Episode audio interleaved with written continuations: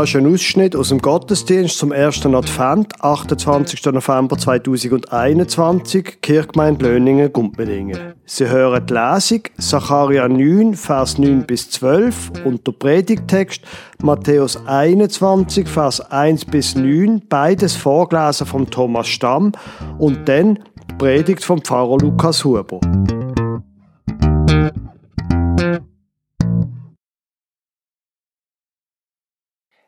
Ich lese einen Text aus Sacharia, Kapitel 9, Vers 9 bis 12.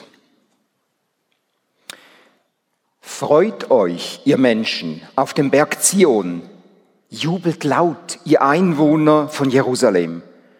Euer König kommt zu euch, er ist gerecht und bringt euch Rettung. Und doch kommt er nicht stolz daher sondern reitet auf einem Esel, ja auf dem Fohlen einer Eselin.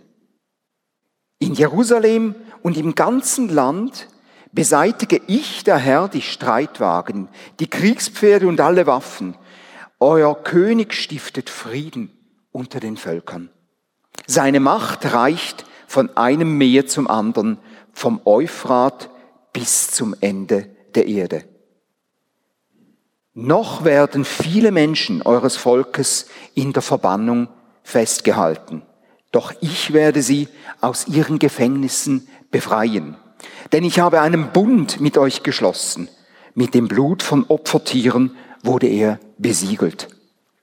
Kehrt heim, ihr Gefangenen, in die Stadt, die euch Schutz bietet. Ihr habt nicht vergeblich gehofft. Ich verspreche es, Ihr werdet doppelt entschädigt für das, was ihr erlitten habt. Ich lese den Predigtext aus dem Neuen Testament, Matthäus Kapitel 21, Abvers 1 bis 9. Nachdem Jesus mit seinen Jüngern in die Nähe von Jerusalem gekommen war, erreichten sie Bethphage am Ölberg. Jesus schickte zwei Jünger mit dem Auftrag voraus. Wenn ihr in das Dorf kommt, werdet ihr dort eine Eselin mit ihrem Fohlen finden. Bindet sie los und bringt sie zu mir. Sollte euch jemand fragen, was ihr vorhabt, dann sagt einfach, der Herr braucht sie. Man wird euch keine Schwierigkeiten machen. Damit erfüllte sich das Prophetenwort, Sag dem Volk von Jerusalem, dein König kommt zu dir. Er kommt ohne Gewalt und reitet auf einem Eselsfohlen. Die beiden Jünger führten aus, was Jesus ihnen gesagt hatte. Sie brachten die Tiere zu ihm, legten ihre Mäntel über sie und Jesus setzte sich darauf. Viele Menschen bereiteten ihre Kleider als Teppich auf der Straße aus und rissen Zweige von den Bäumen und legten sie auf den Weg. Vor und hinter ihm drängten sich die Menschen und riefen, Heil unserem König, dem Sohn Davids. Ihn hat uns Gott gesandt. Der Herr segne ihm. Gelobt sei Gott. Als er so in Jerusalem einzog, war die ganze Stadt in Aufregung. Wer ist dieser Mann? fragten die Leute. Das ist Jesus, der Prophet aus Nazareth in Galiläa. Liebe Gemeinde, man kennt die Bilder aus dem Fernsehen. Zuerst kommen die Motorräder, etwa zehn oder so etwas, je wichtiger die Person ist. Darauf sitzen die Polizisten. Nachher kommen die grossen schwarzen Limousinen drei an der Zahl, man weiß nicht, wo jetzt der Präsident drinnen sitzt, dann steigt er endlich aus, was für ein Einzug, wenn ein Präsident zum Beispiel von den USA in einem anderen Land seine Aufwartung macht. So muss es doch sein. Und so denken auch heute noch Menschen, wenn sie an Gott denken. Noch heute denken Menschen, Gott, wenn Gott Gott ist, dann müsste er doch durchgriffen. Dann würde es doch anders aussehen. Da würde man doch am Morgen in einer anderen Welt aufwachen. Macht hoch die Tür, die Tor macht weit, es kommt der Herr der Herrlichkeit, ein König aller Königreich. Nur, Momentli rasch. In dieser Geschichte, da ist irgendetwas schiefgegangen. Da kommt kein präsidentialer Tross vor, mit Töff und Limousinen und Helikopter. Da kommt ein Esel vor. Ein Esel, das störrische, dumme Tier. Spinnt der? Mit einem Esel gewöhnt man keinen Krieg. Mit einem Esel kann man nicht einmal flüchten, wenn irgendetwas schief geht. Da hat man gar keine Optionen mehr, gar keine Möglichkeiten mehr, wenn man irgendwie macht hoch die Tür, die Tor macht weit, es kommt der Herr der Herrlichkeit, ein König aller Königreich. Was ist das nur für ein König? Der, wo da einzieht. Ganz offensichtlich nicht einer, wie man es erwartet hat. Ich bin sicher, Maria und der Josef die Eltern von dem Jesus haben sich oft gefragt, es kommt der Herr der Herrlichkeit, was für eine soll das sein? Nicht, wie die Leute erwartet. So hm, ist das mit dem Jesus von Anfang an gewesen. Sie können sich erinnern, damals, jetzt bei uns in der Adventszeit liegt das noch äh, so ein bisschen, sind wir mit drinnen dort mit der illegitimen Schwangerschaft, das hat so gar nicht Herrliches an sich gehabt, sondern mehr das mit der Maria hat mehr etwas gehabt von einer wilden Flucht. Zuerst wegen der Römer in Süden nach Bethlehem, dann auf der Flucht vor dem König Herodes ins Ausland, dann die Jahre jetzt greifen wir schon vor in die Weihnachts- und Nachweihnachtszeit und dann die Jahre als Asylanten in Ägypten. Erst dann, wo sie zurückgekehrt sind, erst dann ist Ruhe eingekehrt in dieser Familie. Jesus hat offensichtlich das Geschäft vom Vater übernommen. Endlich ist alles normal gewesen. Wenigstens ein bisschen normal geworden. Nur plötzlich hat er das Geschäft aufgelöst und ist als Prophet durchs Land gezogen. Er hat die Leute durchaus angesprochen. Das hat auch niemand abstreiten Da sind wirklich Menschen gesund worden und heil. Das ist sehr erstaunlich gewesen. Aber dann, dann hat der Jesus plötzlich angefangen, seinen eigenen Tod anzukündigen. Sein eigener Tod. Nicht der Tod von der Finde. Sein eigener. Seine Anhänger haben verwirrt reagiert, gespannt, angespannt und gleich so etwas wie Hoffnung ist in der Luft geflirrt. Da liegt noch etwas drinnen. Er hat so etwas Revolutionäres an sich gehabt, der Jesus. Und jetzt? will er also für das Passafest nach Jerusalem. Jetzt, sie haben das gespürt, jetzt wird so richtig abgehen. Sie wissen nicht, was sie erwartet, aber sie wissen, es wird sie etwas erwarten. Hm. Nur dann eben das. Was für eine Geschichte. Jetzt, was zieht da für eine ein?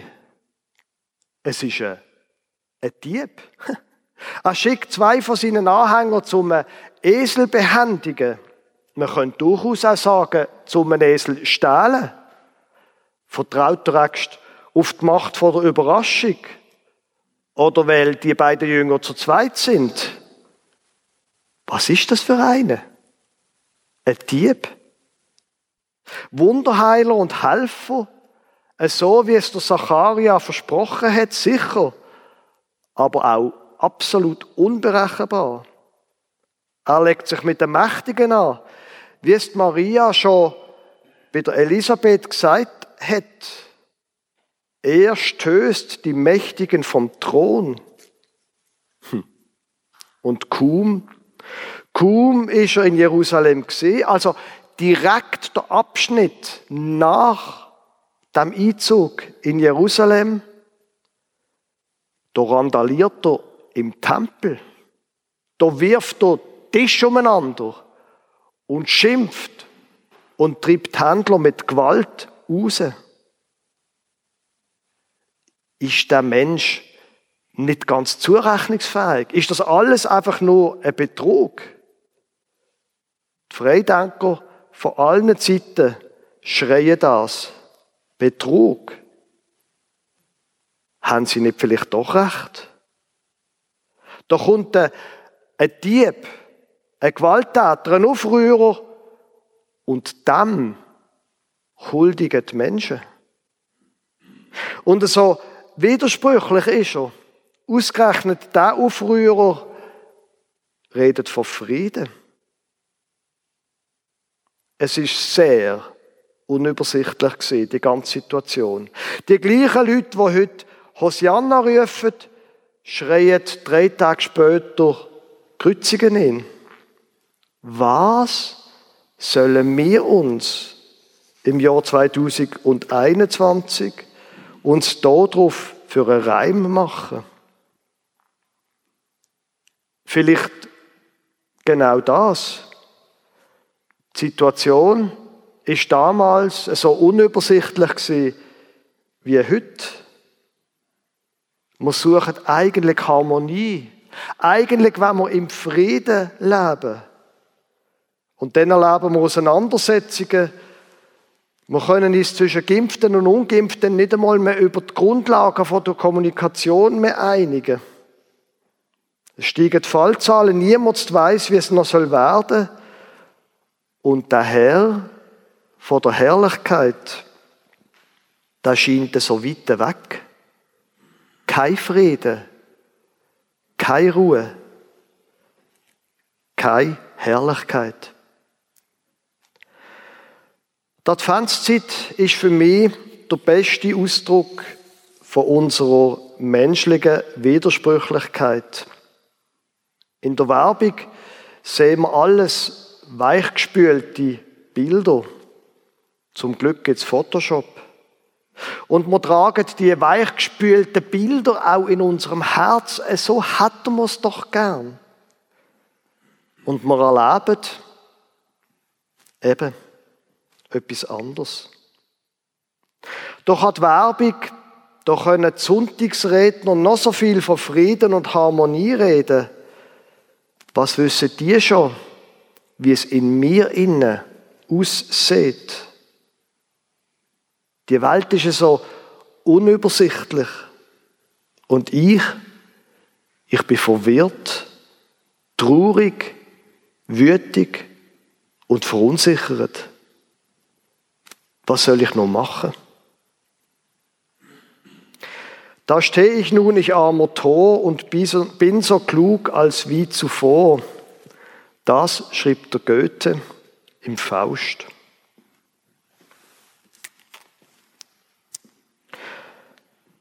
Freut euch, ihr Menschen auf dem Berg Zion. Jubelt laut, ihr Einwohner von Jerusalem. Euer König kommt zu euch. Er ist gerecht und bringt euch Rettung. Und doch kommt er nicht stolz daher, sondern reitet auf einem Esel, ja auf dem Fohlen einer Eselin. In Jerusalem und im ganzen Land beseitige ich, der Herr, die Streitwagen, die Kriegspferde und alle Waffen. Euer König stiftet Frieden unter den Völkern, seine Macht reicht vom einen Meer zum anderen, vom Euphrat bis zum Ende der Erde. So müsste es doch sein. Genau so. Wagen wegtun, Kriegsgerät zerstören und dann Frieden vom einen Meer zum anderen. So müsste es doch sein. Und so Satz wie der vom Zacharia, noch andere Satz vom Jesaja, die Satz haben sich die Friedensbewegung, die Menschen auf der Friedensbewegung zu eigen gemacht. Im Zacharia, sein Prophetenkollege, der Micha, redet von Schwerter soll man zu Pflugscharen machen. Ein zentrales Motiv von der Friedensbewegung vor ein paar Jahrzehnten. Der zentrale Irrtum von der Friedensbewegung war, das passiert jetzt. Wir machen das jetzt einfach so. Wir können das machen. Wir kriegen es an, wenn wir alle zusammen demonstrieren und singen. Und heute, 2021, sind wir im Frieden nicht näher gekommen. Nicht im Frieden, wo, wo, wo man die Waffen versorgen könnte. Nicht im Frieden, wo man mit Wort den Ausgleich und die Verständigung sucht. Sind das alles nur schöne Träume?